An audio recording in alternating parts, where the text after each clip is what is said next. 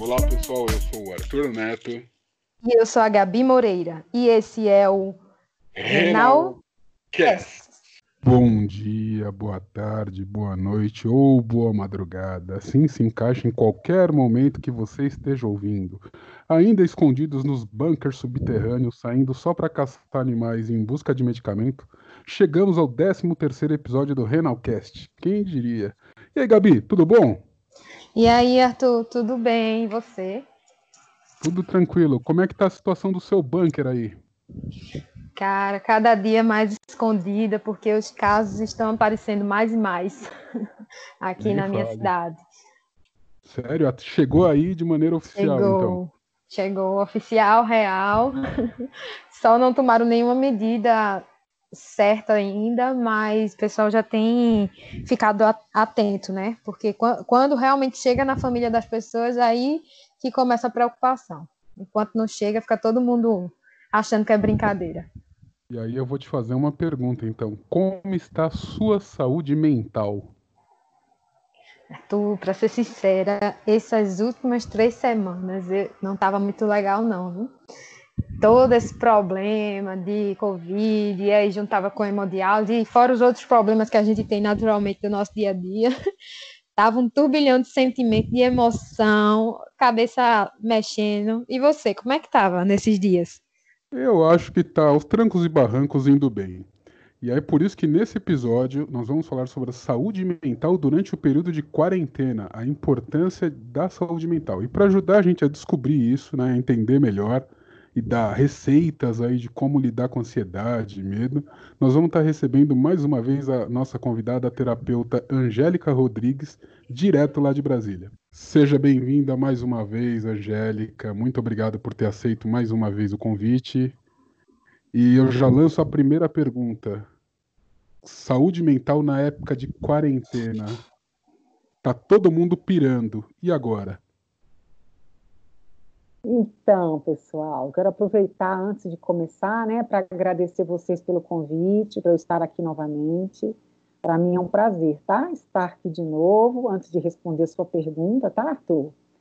E eu, a minha proposta aqui com vocês hoje é convidá-los, né, para nós colocarmos uma gota de esperança e de paz, né, nesse oceano de medo que está todo mundo imerso é, nos últimos Estamos precisando. Né? É, vamos colocar mais mesmo. gotas, mais impactos positivos, né, para todo mundo, não é mesmo? Então, como é que a gente cuida, né, da saúde mental nesses tempos difíceis? Eu quero falar um pouco desse assunto que eu gosto tanto, né, falar sobre saúde, saúde mental. E eu quero trazer para vocês alguns conceitos de uma de algumas linhas que eu estudo, algumas abordagens.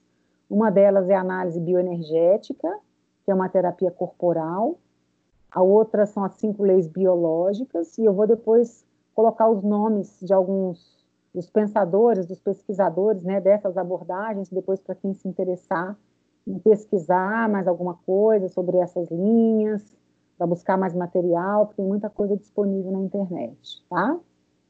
Olha só, a gente tem que partir do seguinte princípio: para a gente cuidar da nossa saúde mental, a gente precisa cuidar das nossas emoções. É o ponto de partida. Para a gente poder cuidar das nossas emoções, a gente precisa entender que emoções são essas, né? Porque se eu não sei o que, que é, eu vou começar a cuidar como, não é verdade? Então, é, tem um psicólogo também, que vai, o nome dele vai estar lá na descrição, que é o Paul Wakeman. Ele é um psicólogo que fez uma pesquisa durante 20 anos para mapear as emoções humanas. Na verdade, ele descobriu que não são só emoções humanas, são emoções de todos os mamíferos. Então, os animais mamíferos também experimentam essas emoções, que são chamadas de cinco emoções biológicas, porque tem a ver realmente com a nossa biologia, ou seja, o nosso corpo ele reage, ele deflagra sensações e reações com essas emoções. Então, quais são essas emoções? O medo, a raiva, a tristeza, o nojo e a alegria. No outro podcast que eu fiz aqui com vocês, eu falei de um filme né, infantil, que é o Divertidamente. Sim, e esse sim. filme, esse filme ele fala do estudo desse psicólogo, do Paul Ekman, e explica né, para as crianças e também para os adultos né, essas cinco emoções. Então, essas são as emoções básicas. Ah, mas e as outras emoções? As outras emoções nós não consideramos emoções, nós consideramos sentimentos, sensações, e elas vão estar em algum desses grupos. Vamos imaginar que cada emoção dessa é uma família. Então a gente vai ter as emoções, entre aspas, né, os sentimentos ligados à, à família do medo, da raiva. Então hoje, por exemplo, muitas pessoas estão se sentindo ansiosas. A ansiedade está no grupo do medo.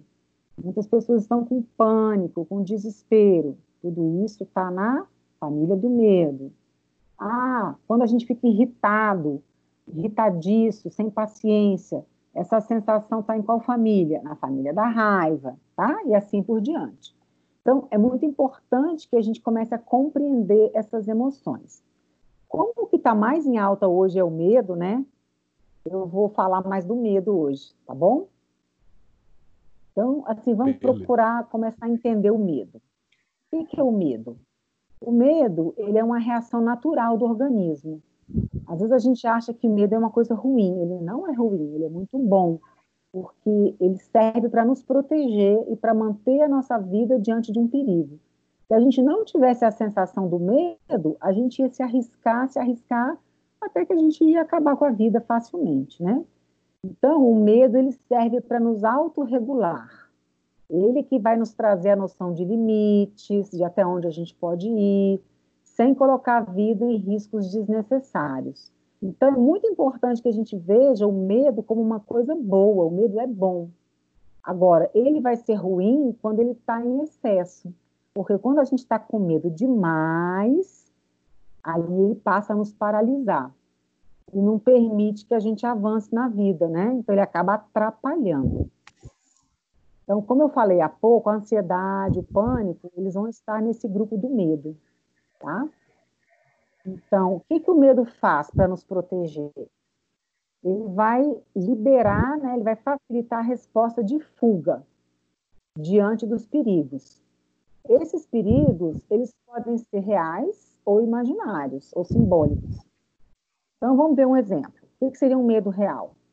Se você está andando na rua e você começa a ser perseguido por alguém. Pessoa que está né, realmente perseguindo você, isso é fato. Então, isso é um medo real, é um medo biológico. Agora, vamos imaginar que você está andando numa rua, numa rua e você acha que tem alguém te perseguindo, mas na realidade não tem ninguém te perseguindo. Então, esse agora já é um medo imaginário, é um medo psicológico. Mas olha só que interessante, o nosso cérebro, ele não distingue uma coisa da outra, uma situação da outra. Para o nosso cérebro, esses dois medos, eles são reais. Então, ele vai reagir da mesma maneira. Ele vai dar os comandos necessários para proteger a nossa vida. Então, se eu acho que alguma coisa é perigosa, se eu acredito nisso, isso vai ser uma verdade para mim e o meu corpo vai reagir a isso.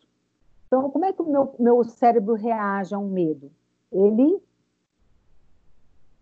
é, ordena, né? Ele dá o comando para alguns hormônios serem produzidos no meu corpo, que são os hormônios do estresse, principalmente o cortisol e a adrenalina, né? Então, esses hormônios vão ser produzidos numa situação de medo. Esses hormônios, como eu acho que vocês já sabem, né, eles são imunossupressores ou seja, eles deprimem o nosso sistema imunológico, que é o sistema de defesa do nosso corpo. Então, ele diminui a nossa imunidade. Por isso que quando a gente fica muito tempo sob estresse, a gente fica com o nosso sistema imunológico um pouco mais baixo.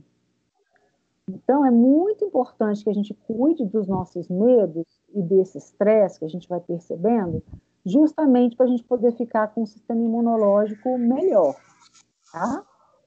Então, numa situação de estresse, por exemplo, como eu falei, o nosso cérebro vai desencadear a resposta de fuga ou de ataque. Então, a gente vai fugir ou a gente vai atacar, tá? Quando a gente está no medo, geralmente a gente foge. Se porventura a gente entra na raiva, e aí a raiva e o medo, elas, eles estão muito próximos, porque a resposta biológica é muito parecida, a resposta bioquímica é muito parecida, a gente vê isso nos animais, né? O, o animal pode estar acuado, num primeiro momento ele foge, e se não tem saída, o que, que ele faz? Ele ataca, né? Ele reage agressivamente. Então ele sai do medo e entra na raiva, tá? Agora, é muito interessante a gente perceber o seguinte, olha só. É, um medo biológico, ele pode levar a gente a medos psicológicos. Então, eu posso ter vivido uma ameaça real, essa ameaça pode já ter passado, mas eu continuo funcionando no medo. Por quê? Porque aquela situação de medo ativou dentro de mim outros medos que estavam adormecidos, que estavam latentes em mim. Então, é como se meu cérebro é, mandasse um lembrete para mim assim: olha, cuidado, isso aí é perigoso, você já conhece essa história, você já sabe onde isso vai dar.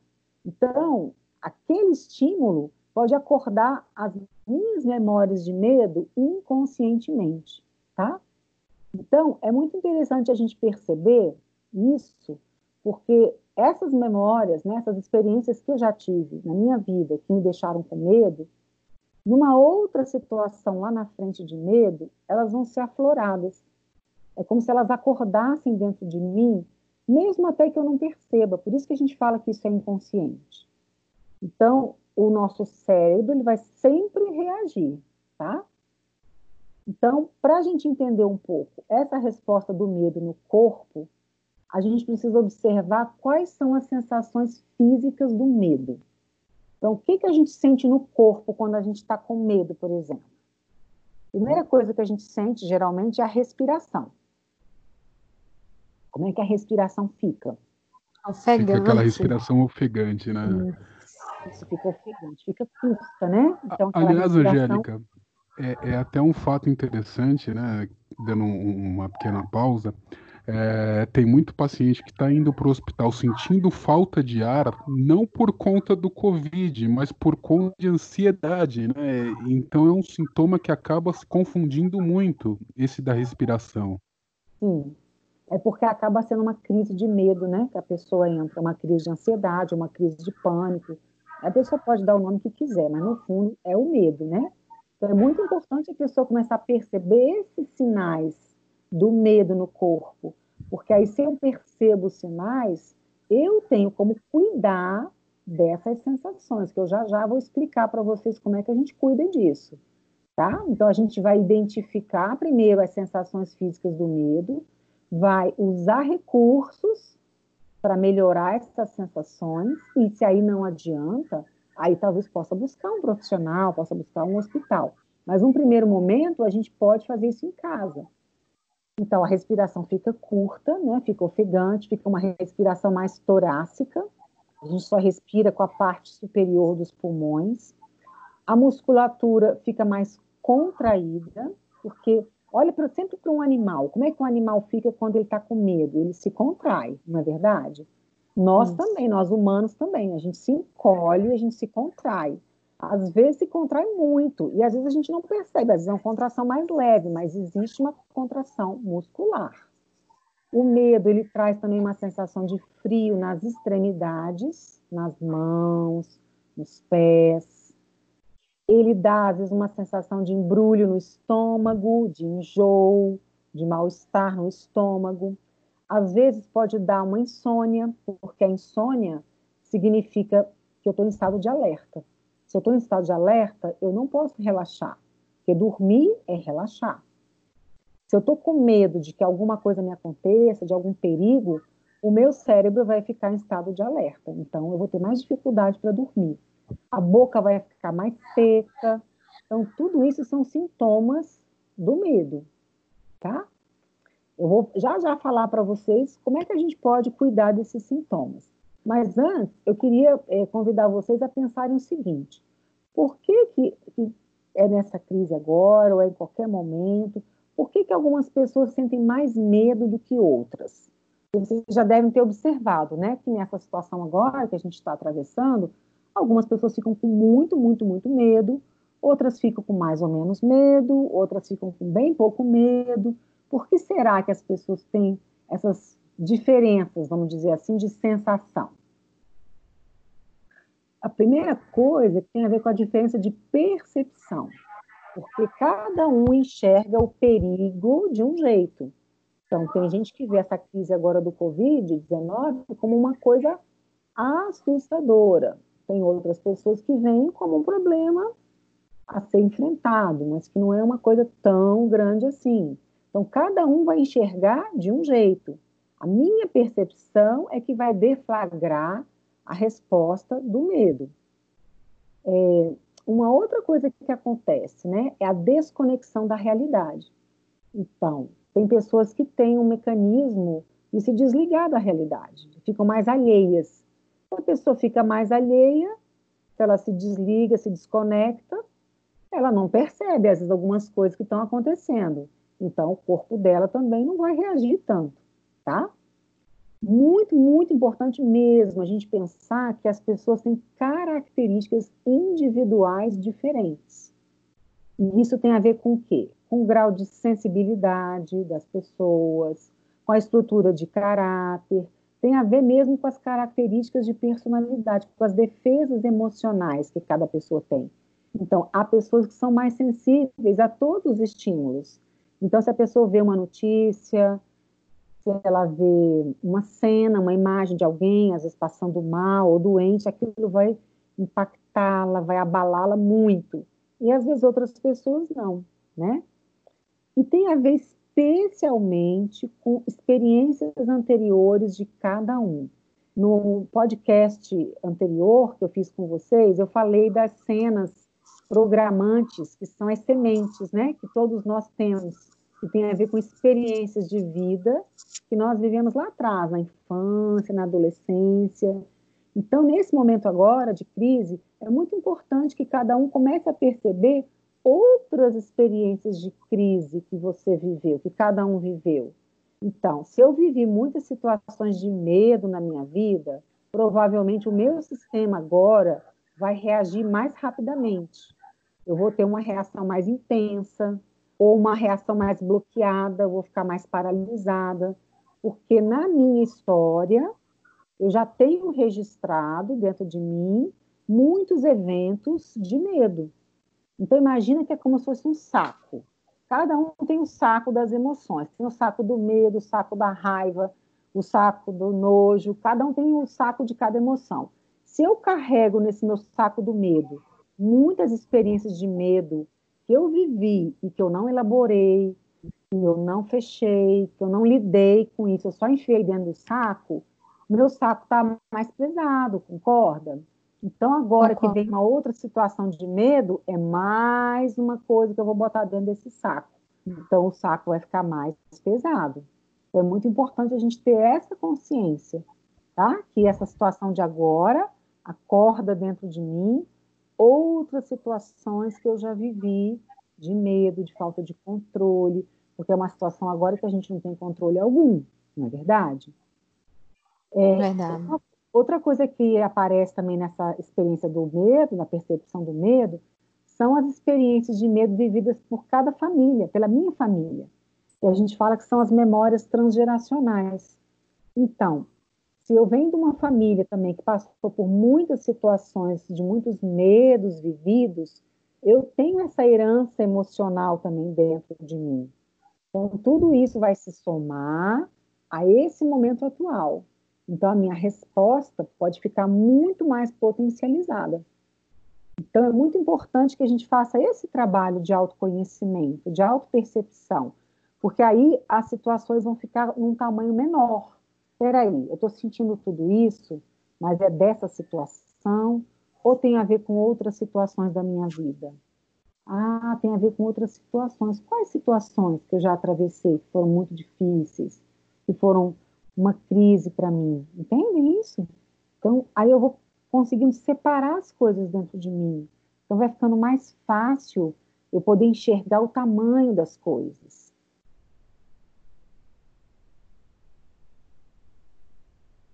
É muito importante também a gente pensar o seguinte, que o medo, ele provoca uma grande contração, né? Como eu disse.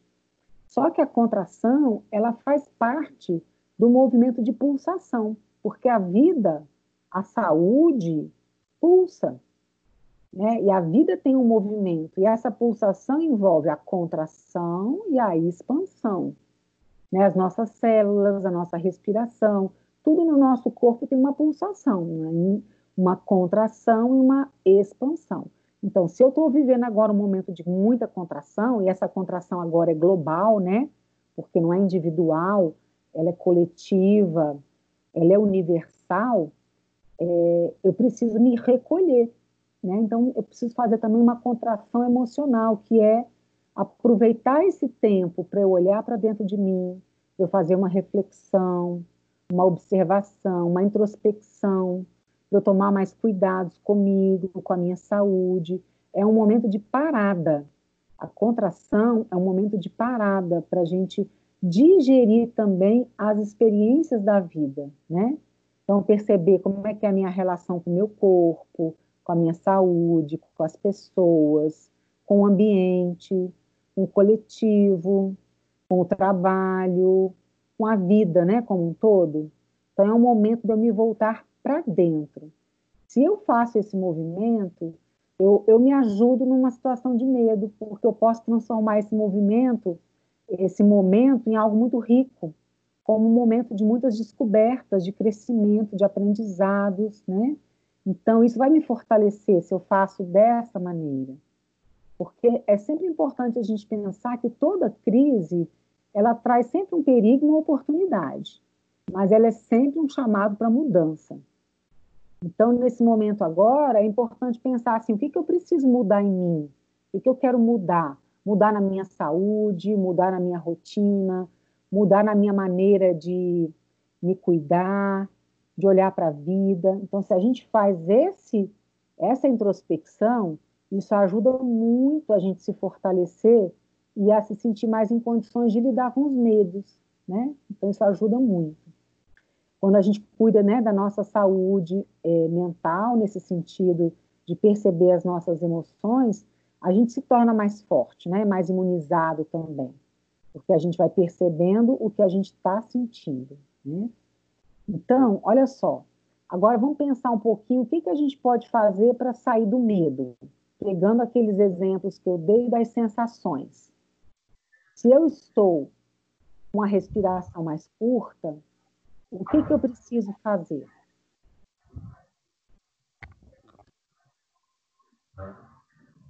Respiração como? Mais profunda, né? É, é, é, tem, aliás, tem várias técnicas de respiração que ajudam a controlar o medo, né? Muitas. Aquela inspira, respira quatro vezes, inspira e segura, tem muita técnica mesmo. Então, a, a, a respiração é uma das chaves para poder se controlar o medo, né, doutora? É, então, vamos usar uma palavra diferente. Controlar, não, vamos usar uma palavra assim, cuidar. Porque, cuidar, olha só, boa. a palavra controlar, ela sugere é, para o cérebro algo não muito positivo, porque veja bem, ninguém gosta de ser controlado, né? Verdade. Controlar é uma coisa meio chata, né? Você quer, você quer alguém te controlando, pegando no seu pé, falando, ai, aí, você já foi comer? Já fez exercício físico? Ah, já fez tal coisa? É chato, né? Então, assim, Mas... o controle, ele estimula assim, uma certa resistência, uma certa rebeldia, embora seja uma palavra que é, seja bastante usada, né? As pessoas empregam muito essa palavra. Mas eu gosto sempre de convidar a fazer uma mudança também na linguagem, porque isso estimula uma mudança no funcionamento cerebral da gente. Então, ao invés de usar o controle, usar a palavra cuidado, porque o cuidado é algo mais positivo. Todo mundo gosta de cuidado, não é verdade? É, tem, tem lógica. Cuidado, né? Então, ajuda a cuidar do medo. Então, para uma respiração curta, a gente precisa de uma respiração mais profunda. Depois, daqui mais, daqui mais um pouquinho, eu vou ensinar vocês alguns exercícios de respiração, que são muito, muito bons e muito fáceis de fazer. Então, percebeu que você está tenso, que você está com medo? Vai respirar. Fazer a respiração abdominal, que daqui a pouquinho eu vou ensinar como é que faz. Se você está no medo, você está na contração. A musculatura está contraída. Então, o que, que precisa fazer? Alongar. Então, bastante alongamento. O alongamento ajuda muito a sair do medo, porque se a musculatura está repesada, você vai alongar, vai esticar, vai levar oxigênio para ali. Isso vai ajudar bastante. Ah, o medo traz uma sensação de frio nas extremidades, né? Nas mãos, nos pés. Então, é, ah, nesse momento, né, o calor humano seria maravilhoso, mas as pessoas estão isoladas, né? Então, você mesmo vai promover o calor humano para você. Você vai esquentar, passar um óleo, um cremezinho nos pés, friccionar os pés para esquentar, colocar uma meia, também massagear as mãos, colocar um óleo nas mãos e friccionar, esfregar, que isso aquece. Isso vai dando um comando para o corpo e para o cérebro de que você está em segurança, que está tudo bem, que você não precisa ficar né, deixando o medo te inundar. Então, para o embrulho no estômago, o que, que a gente pode fazer? O que, que você sugere, Gabi? Você é nutricionista, não é? Sim, sou. Então, o que, que a gente pode fazer para acalmar o estômago? Um chá. Eu gosto chá. muito de utilizar o chá. Eu, eu ia sugerir Coca-Cola. É, né? Não, acho que Coca-Cola não é uma boa, viu, Arthur? Olha, quando eu tô ansiosa, ah, procuro qualquer coisa para distrair realmente a mente, né? Uhum. A questão mesmo, a questão alimentar, ela fica muito focada, pelo menos na minha ansiedade, no consumo exagerado do doce, né? Ah, e eu sei quando eu tô com muita vontade de comer doce, eu sei que é a questão dessa ansiedade que está aflorada. Aliás, Angélica, uma pergunta. É, tem tido muitos relatos do aumento do consumo de bebidas alcoólicas durante a quarentena também tem muito a ver com a ansiedade isso? As pessoas é algum jeito de tentar diminuir a ansiedade bebendo? Sem dúvida, porque o que, que o álcool faz? O álcool, ele é um anestésico, né? Isso. Então, As pessoas querem você... sair da realidade um pouco. Isso. Quando você bebe, ingere uma bebida alcoólica, você diminui a sua percepção da realidade, diminui as sensações do corpo, o corpo fica mais amortecido, então, fica mais suportável atravessar uma fase que, de repente, está muito difícil, né? Então, realmente não é muito indicado, mas, claro, se a pessoa está é, num, num, nível que ela não está tendo controle da bebida alcoólica, às vezes precisa buscar uma ajuda, né? Profissional, Isso. conversar com um médico, alguém que possa acompanhá-la, às vezes um psicoterapeuta também, para não gerar um outro problema também, né? Porque senão entra num outro problema. É. Então, assim, um chazinho morno, você está com muito medo, está com o corpo frio, um chazinho morno acalma. Um chazinho que a gente dá para os bebês, para criança pequena, um chazinho de camomila, erva doce, erva Isso. cidreira. Você sugere mais algum, Gabi? Gosto muito de maracujá, de melissa hum. também, ele é bem calmante. Isso, maracujá também é uma delícia, é ótimo. A gente pode fazer até da fruta, né? O chazinho, fica sim, super sim. gostoso, né? Ajuda muito né? Nessa, nesse processo de acalmar o estômago, né? E de aquecer o corpo também. E para insônia, né? Se a pessoa está se percebendo com muita dificuldade de dormir e tal, é importante fazer um ritual do sono, né? Uma higiene do sono. Isso. Porque o sono é muito importante para o corpo poder se regenerar, se reorganizar, se re se recuperar do estresse, né? Então, é, a pessoa precisa ter alguns cuidados, né? Evitar cafeína. E até para a imunidade mesmo, né? Claro. Porque se a pessoa dorme mal, isso impacta demais a imunidade, não é Com certeza. Então, para insônia, tem os chazinhos que a pessoa também pode usar, fazer um escalda-pés, que é ótimo para acalmar também, para aquecer, botar uma água morninha, deixar os pés de molho numa bacia, não assistir filmes, né, coisas violentas à noite, notícias, coisas que vão deixar o cérebro em estado de alerta, né, que vão desencadear uma adrenalina. Isso também não é indicado para assistir à noite, perto da hora Ali, de dormir. Aliás, Angélica, de, deixa eu te fazer uma pergunta. É, à noite, é, é, tem, tem aquelas frequências, eu não sei se você já viu frequências neurais, uhum. é, que o pessoal costuma usar para dormir. Eu uhum. tenho usado e tenho gostado bastante. É uma boa? Pode usar, porque o que, que acontece? O nosso cérebro ele funciona em frequências, né, em ondas. O nosso cérebro tem cinco ondas de funcionamento, né? É, beta, alfa, teta, delta e gama. Quando a gente está acordado, em vigília, a gente está funcionando nas ondas beta. As ondas alfa são quando a gente começa a relaxar, está num pré-sono, né, entre a vigília e o sono. Ondas teta é quando a gente já começou a adormecer, delta, um sono profundo. E as ondas gama, não, é uma, uma onda de vigília, de altíssima atenção, né, são momentos rápidos que a pessoa entra e sai, de muita concentração. Então, essas, esses relaxamentos, né, existem relaxamentos que usam essas frequências, eu não sei se é esse que você usa, que usam um barulhinho, né, um som, para acalmar Isso. essa frequência do cérebro, para ajudar o cérebro a diminuir a frequência, a velocidade dessas ondas, justamente para entrar mais rápido nas ondas alfa e teta e delta e a pessoa entrar no sono. Não sei se é esse o método que você está falando, né? Muito interessante. É sim, isso, é isso ajuda. Mesmo. Isso ajuda bastante a relaxar, sim. Agora, é funciona é bem mesmo. É, funciona. Agora, é muito importante que a pessoa perceba é que uma coisa que ajuda muito também a liberar né, o medo é a atividade física. Porque o que, que acontece na, no corpo quando a gente está sob o medo, medo, medo, medo? o corpo vai produzir adrenalina, cortisol, né? Que são os hormônios que vão preparar a gente para fugir. Mas eu estou dentro de casa, né? Estou no isolamento, não estou podendo fugir. Meu corpo quer fazer o movimento da fuga para fazer a descarga, a descarga física.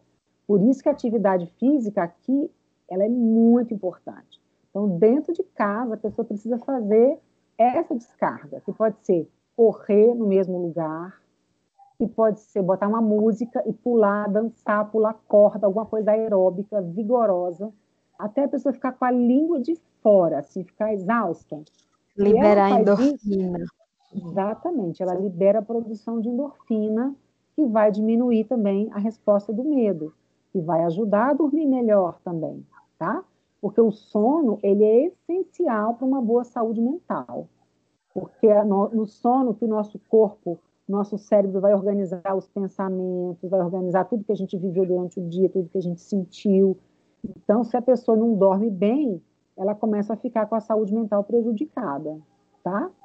Agora, tem uma coisa que é muito interessante, que eu vejo que as pessoas às vezes não atentam muito, que é assistir muita notícia, especialmente nos, nos dias de hoje, né? Então, isso, eu tenho corrido tá de notícias. É, a gente está tendo um bombardeio de notícias, né? Então, observa se isso desencadeia em você também mais medo ainda. Então, se desencadeia, procura encontrar um limite que você não fique tão assustado, né? Tão apavorado, preocupado com as notícias. Esse limite você que vai precisar testar. Ah, é meia hora? Ah, com meia hora de notícias, eu sei mais ou menos o que está acontecendo, não fico tão por fora, mas não fico tão estressado. Ok, se meia hora é o seu limite, faça isso. Ou não, eu não estou conseguindo nem meia hora. Então fica um dia sem ver notícia, vê um dia sim, um dia não. Isso não vai mudar muito a sua vida, entende? É preferível você, às vezes, ficar até meio alheio, mas preservar a sua saúde mental, do que você ficar por dentro de tudo, assistir todos os noticiários, saber de todas as estatísticas e chegar à noite e não conseguir dormir e ficar numa pilha de nervos. Então, não faz sentido, né? E aí tem um horário que é mais interessante para escutar as notícias, que definitivamente não é à noite, né? Porque à noite, tudo que a gente assiste à noite já vai direto para a cama junto com a gente, né? Então, uma hora que pode ser muito boa para assistir o noticiário é depois que você faz a sua prática esportiva. O que, que acontece depois que você faz o seu treino, exercita o corpo, oxigena, você estimula a produção da endorfina, que a gente falou agora há pouco, né, das endorfinas. O que, que as endorfinas fazem? É uma, da, uma das funções da endorfina, das endorfinas a sensação de bem-estar, né? E acalmar, relaxar Isso, o estresse, baixar o estresse. Sensação de bem-estar e ela dá um certo anestesiamento também para o corpo, né? Então, se a gente recebe uma notícia ruim, vamos dizer assim, com o corpo inundado de endorfinas, a nossa resposta bioquímica, biológica, vai ser mais suave, vai impactar menos o nosso cérebro.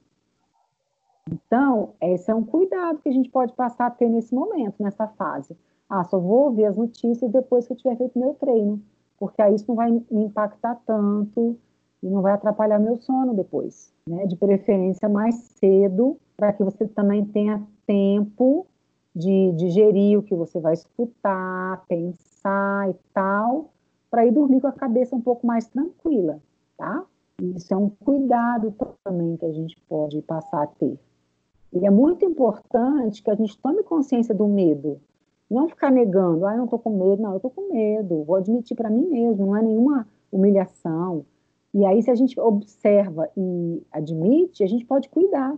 Porque aquilo que eu nego, que eu não enxergo, eu não tenho como cuidar, tenho como fazer nada, né? Então, se eu admito, eu acolho esse medo, falo, estou com medo mesmo. E que, que medos da minha história que estão sendo acordados agora, com tudo isso que está acontecendo. Então, poder parar para fazer uma reflexão, pensar em outras situações que você já viveu, que foram difíceis, que provocaram medo, né? Quais são os gatilhos para eu entrar no medo? O que que deflara o meu medo? Ah, é o noticiário? Ah, é o dia que eu tenho que sair de casa para ir à diálise? Ah, é o dia que eu tenho que ir ao supermercado? É o dia que eu faço o quê? Né? Vai percebendo quais são os gatilhos, porque aí você vai tomando providências para ajudar você a se acalmar sabe? Então, isso é muito importante, porque se a gente nega né, os medos que a gente já viveu, às vezes traumas que a gente teve, isso não ajuda.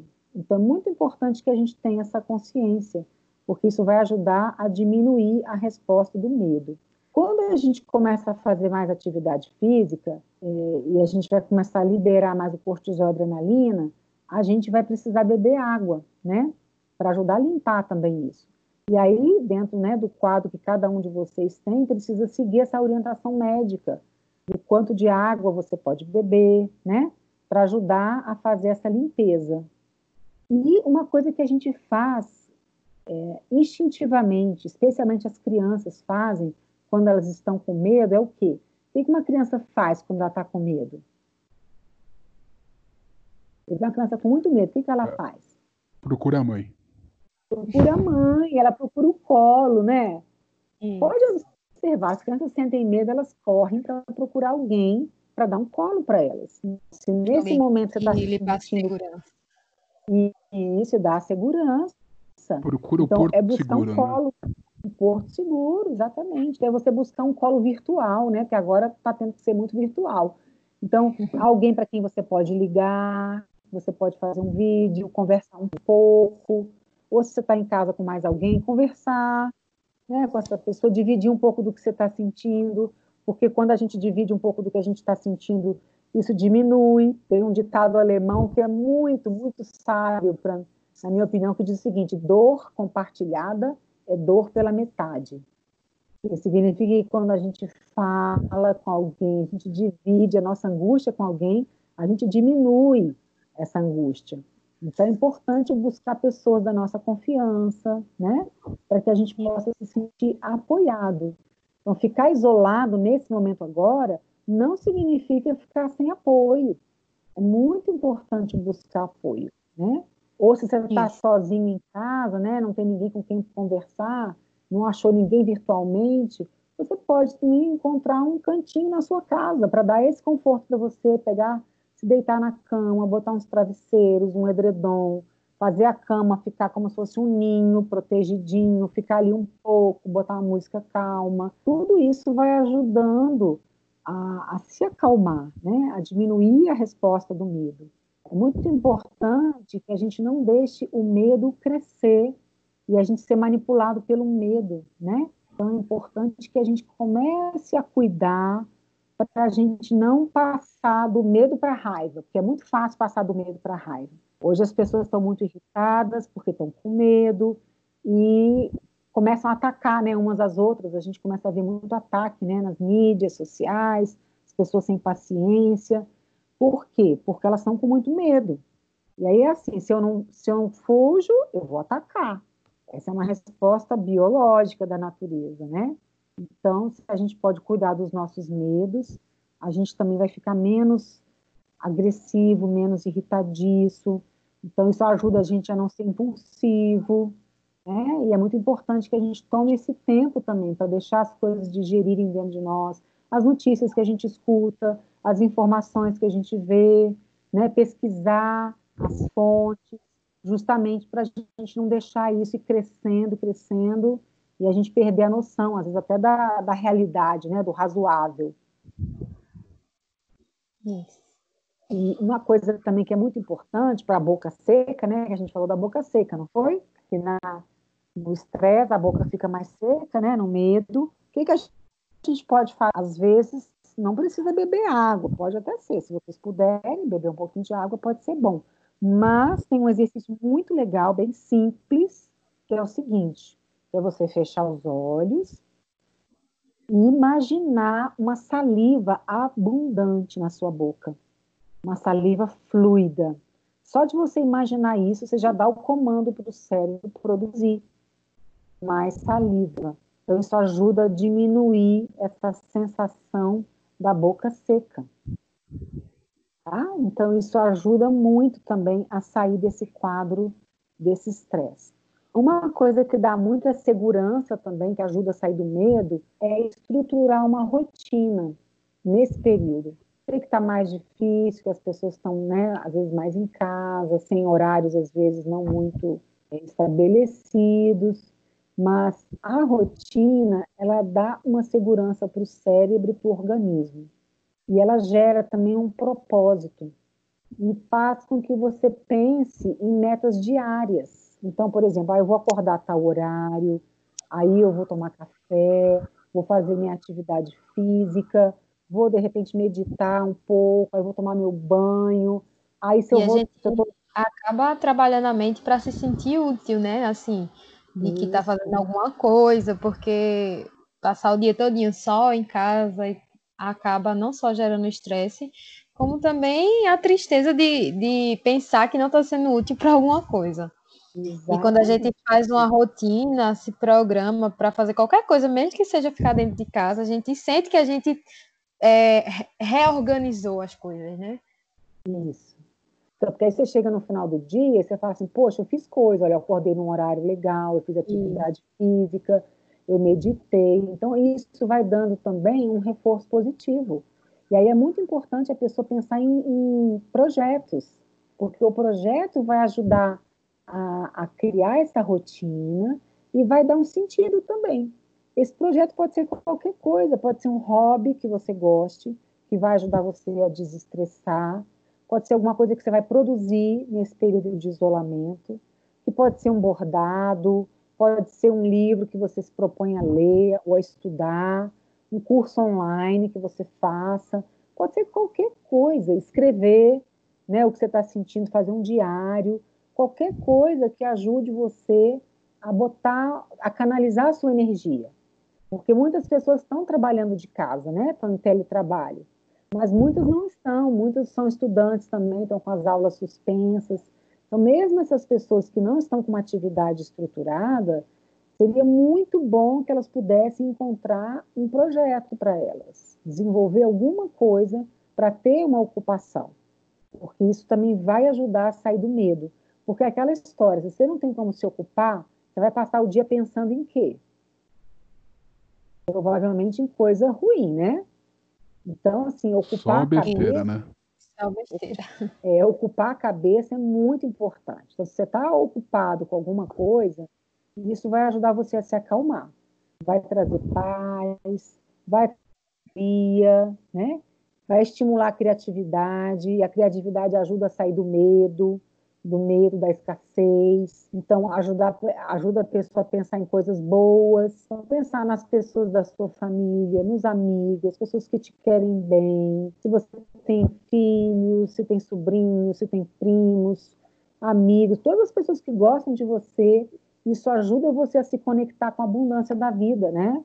Com as coisas boas da vida. Então, ajuda a sair desse clima de medo, né? E para as pessoas, por exemplo, que moram em casa que não estão em apartamento, moram numa casa, se tiver um quintalzinho, você vai lá, toma um sol, sente um pouquinho a natureza, a árvore, a grama. Esse contato com a natureza ajuda muito também a, a se reabastecer, né? Agora, uma uhum. coisa que é muito legal quando a gente está, não só com medo, mas quando a gente também está doente, precisando é, regenerar o corpo, e que ajuda demais na produção de endorfinas, é assistir comédia. Então, agora é um momento para assistir comédia, sabe? Assim, para você dar risada, para sair dessa vibração do medo, da tristeza, da dor, da preocupação. Então, assim, coloca uma meta. Todo dia eu vou assistir uma comédia. Um, um show qualquer. Olha, no YouTube tem um monte de coisa. Os canais a cabo. Tem muita vou, coisa. Vou aproveitar, e, vou aproveitar e recomendar três. Corra que a Ótimo. polícia vem aí, Loucademia de Polícia e apertem os cintos, o piloto sumiu. Ótimo, essas comédias são muito boas mesmo. Então, assim, a comédia ela é muito legal, porque ela produz endorfinas, né? Então, são vários cuidados pequenos que a gente pode ir fazendo, né? Não ficar muito sozinho, procurar se conectar com as pessoas virtualmente, se você não tem ninguém em casa com você, marcar um chá, né, um café virtual com os amigos ou com a família, isso ajuda muito, muito, muito mesmo, né? Então, é aproveitar esse tempo de isolamento para ser um tempo construtivo, tá? Isso vai fazer toda a diferença. Agora, eu queria ensinar para vocês um, um, exercício bem simples de respiração, né? Opa, vocês ótimo. podem praticar todo dia. Então, são três lugares do corpo que a gente precisa prestar atenção na hora da respiração que, que são o peito, a barriga e os ombros. É, por que os ombros? Porque geralmente a gente fica com os ombros contraídos. Né? É uma, uma postura de combate, assim, de quem está pronto para atacar, né? para se defender. Então, é procurar relaxar os ombros e a gente vai procurar fazer uma respiração mais abdominal, que é a respiração diafragmática. E essa respiração é que oxigena mais o corpo e é mais profunda.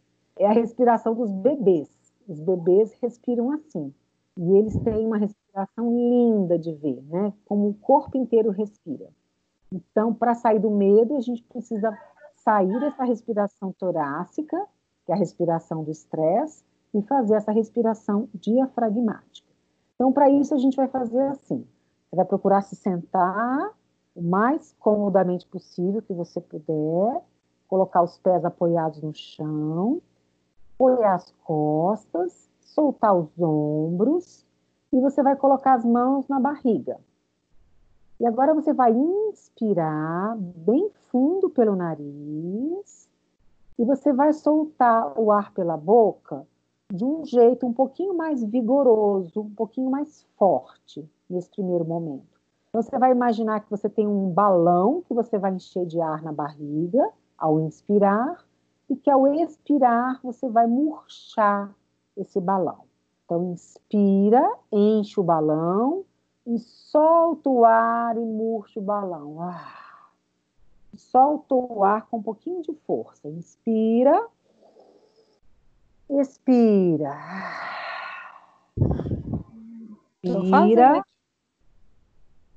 e expira. Imagina que ao expirar, você vai liberando as tensões, as preocupações, os medos. Vai fazendo isso algumas vezes. Quantas vezes você precisar. Pode fazer três, quatro, dez, depende do nível de tensão que você está.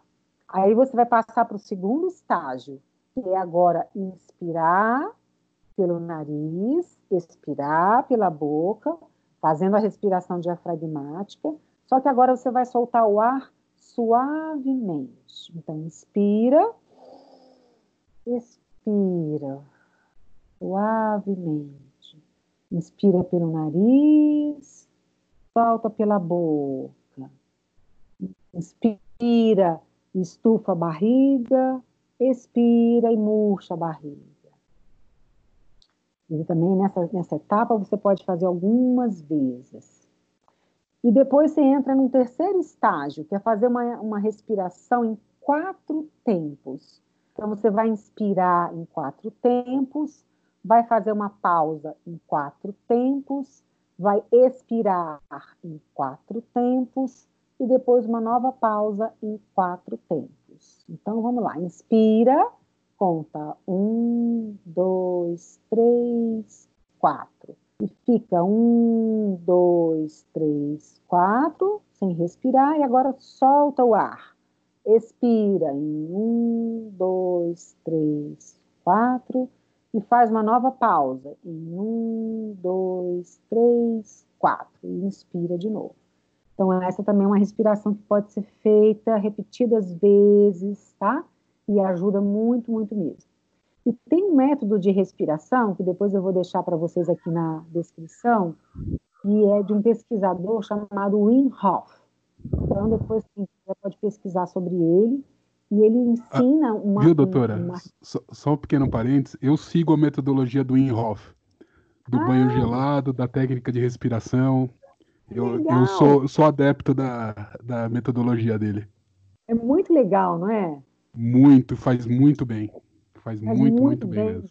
Oxigena o corpo, o cérebro, diminui pra caramba a resposta do medo e melhora demais o sistema imunológico, né, Arthur? Sim, é no come... até, até quando a doutora falou da resposta do medo, é uma coisa que ele fala no começo, né? Quando você vai tomar o banho gelado, a tendência do corpo é querer fugir. Uhum. É a uhum. primeira resposta e você tem que encarar para poder superar isso. É bem interessante mesmo essa metodologia. É muito legal. Então é uma, é uma, uma, uma sequência né, que ele dá muito bacana. Então esse é um outro exercício também que vocês podem fazer. E tem inúmeros exercícios de respiração legais, de várias abordagens, né, de várias correntes da yoga e de muitos outros métodos. Então pensa sempre, eu preciso ter uma prática de respiração profunda todos os dias para não deixar o medo tomar conta de mim, para eu não deixar esse medo crescer. Aí é o cuidado que cada um precisa assumir, é a autorresponsabilidade que cada um precisa ter consigo com a sua saúde, com a sua saúde mental, né? Agora, uma outra coisa que é muito interessante é que foi feita uma pesquisa recente, agora na China, que mostrou que as pessoas que aceitaram voluntariamente o isolamento, elas sofreram menos. Elas as pessoas que se sentiram obrigadas e violadas foram as que tiveram mais impactos na saúde mental. Então, isso é uma coisa importante também de cada um pensar. Porque se você se sente preso dentro de casa, obrigado, você vai aumentar a sua resposta de defesa, você vai aumentar a sua resposta de raiva, de irritação, de medo. Então, essa é uma mudança que cada um pode fazer, a mudança de percepção. Então, é assim, tá bom, essa é a regra, é o que estão orientando, é para minha segurança, então eu vou aceitar que é para minha saúde e vou tornar esse tempo o mais agradável possível que eu puder. Vou fazer desse limão uma limonada. Então, se a gente muda a nossa mentalidade, a nossa maneira de ver a situação, isso gera um impacto diferente no cérebro e, por conseguinte, no corpo também, né? E a mesma coisa vale, por exemplo, para quando você tem que sair de casa, seja para fazer um supermercado, seja para ir à diálise, né? Então, é você pensar que, peraí, eu preciso fazer isso. Então, eu vou me cuidar, eu vou me proteger o máximo que eu puder, vou fazer muitas respirações antes de sair de casa, fazer aqueles rituais que eu falei para diminuir o medo, e vou. E vou porque, para mim, vai ser benéfico fazer a diálise. Vai ser muito pior eu ficar em casa do que eu ir, né? Então, isso vai ajudando a gente a fazer os enfrentamentos que a gente precisa, né? Isso. Então, assim, eu queria deixar para vocês, assim, como uma mensagem, assim, final, né? É que a gente precisa manter a cabeça com foco nas coisas boas, como eu disse. A gente precisa seguir se cuidando, buscando apoio quando necessário.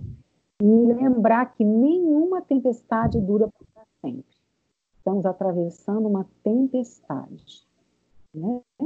E que o amor é mais forte do que o medo. O amor que nós temos por nós mesmos, o amor que nós temos pelas pessoas que nos querem bem, o amor que essas pessoas têm por nós, a gente precisa pensar nisso e pensar que a vida é maior que tudo isso, né? Para isso nos dar esperança e força para a gente seguir em frente, né? Eu queria agradecer a participação, sua participação, Angélica, mais uma vez. Foi muito, muito legal, muito especial. Sim. Tem dicas valiosíssimas. Quem quiser conferir tudo que ela falou, vai estar tá, vai tá link no tanto no YouTube quanto no Spotify. Eu vou linkar todos os itens que ela falou. Vou linkar, inclusive, o método do, do Winhof, que é muito interessante de verdade. E, nosso muito obrigado, né, Gabi? Isso, muito obrigada, Angélica. Foi ótimo. A gente aprendeu muito novamente. E já estou praticando aqui, você falando aí, eu praticando aqui o exercício da respiração. Isso, mesmo. A gente precisa praticar o tempo todo, né? É isso mesmo. Eu agradeço muito a vocês o convite, tá? A atenção que, a gente, que vocês me deram nesse processo todo de a gente fazer o, o podcast, das conversas que nós tivemos, né? Foi muito bom participar. E eu sigo à disposição e contem comigo, tá bom? Obrigada, gente. Grande, grande abraço para todos. Para você também. E aí, Gabi, depois dessa verdadeira aula, eu te pergunto de novo, como está a sua saúde mental? Vai ficar melhor? Vai ficar muito melhor, Arthur. Agora eu já sei as técnicas né, certas para usar naquele momento de crise e ansiedade que está pegando muita gente aí. Quando bateu medo, agora tem os instrumentos para lidar com ele, né? Com certeza. Gabi, e, aquele Arthur, Opa, pode falar. Sem esquecer, né, da, do, das comédias que você falou, eu vou até anotar no meu caderninho, que eu quero assistir todas. Ah, sim, ó, vamos lá. Corra que a polícia vem aí, um, dois e o três. Loucademia de Polícia 1, 2, o 3 e o 4. O, o quinto não é tão legal.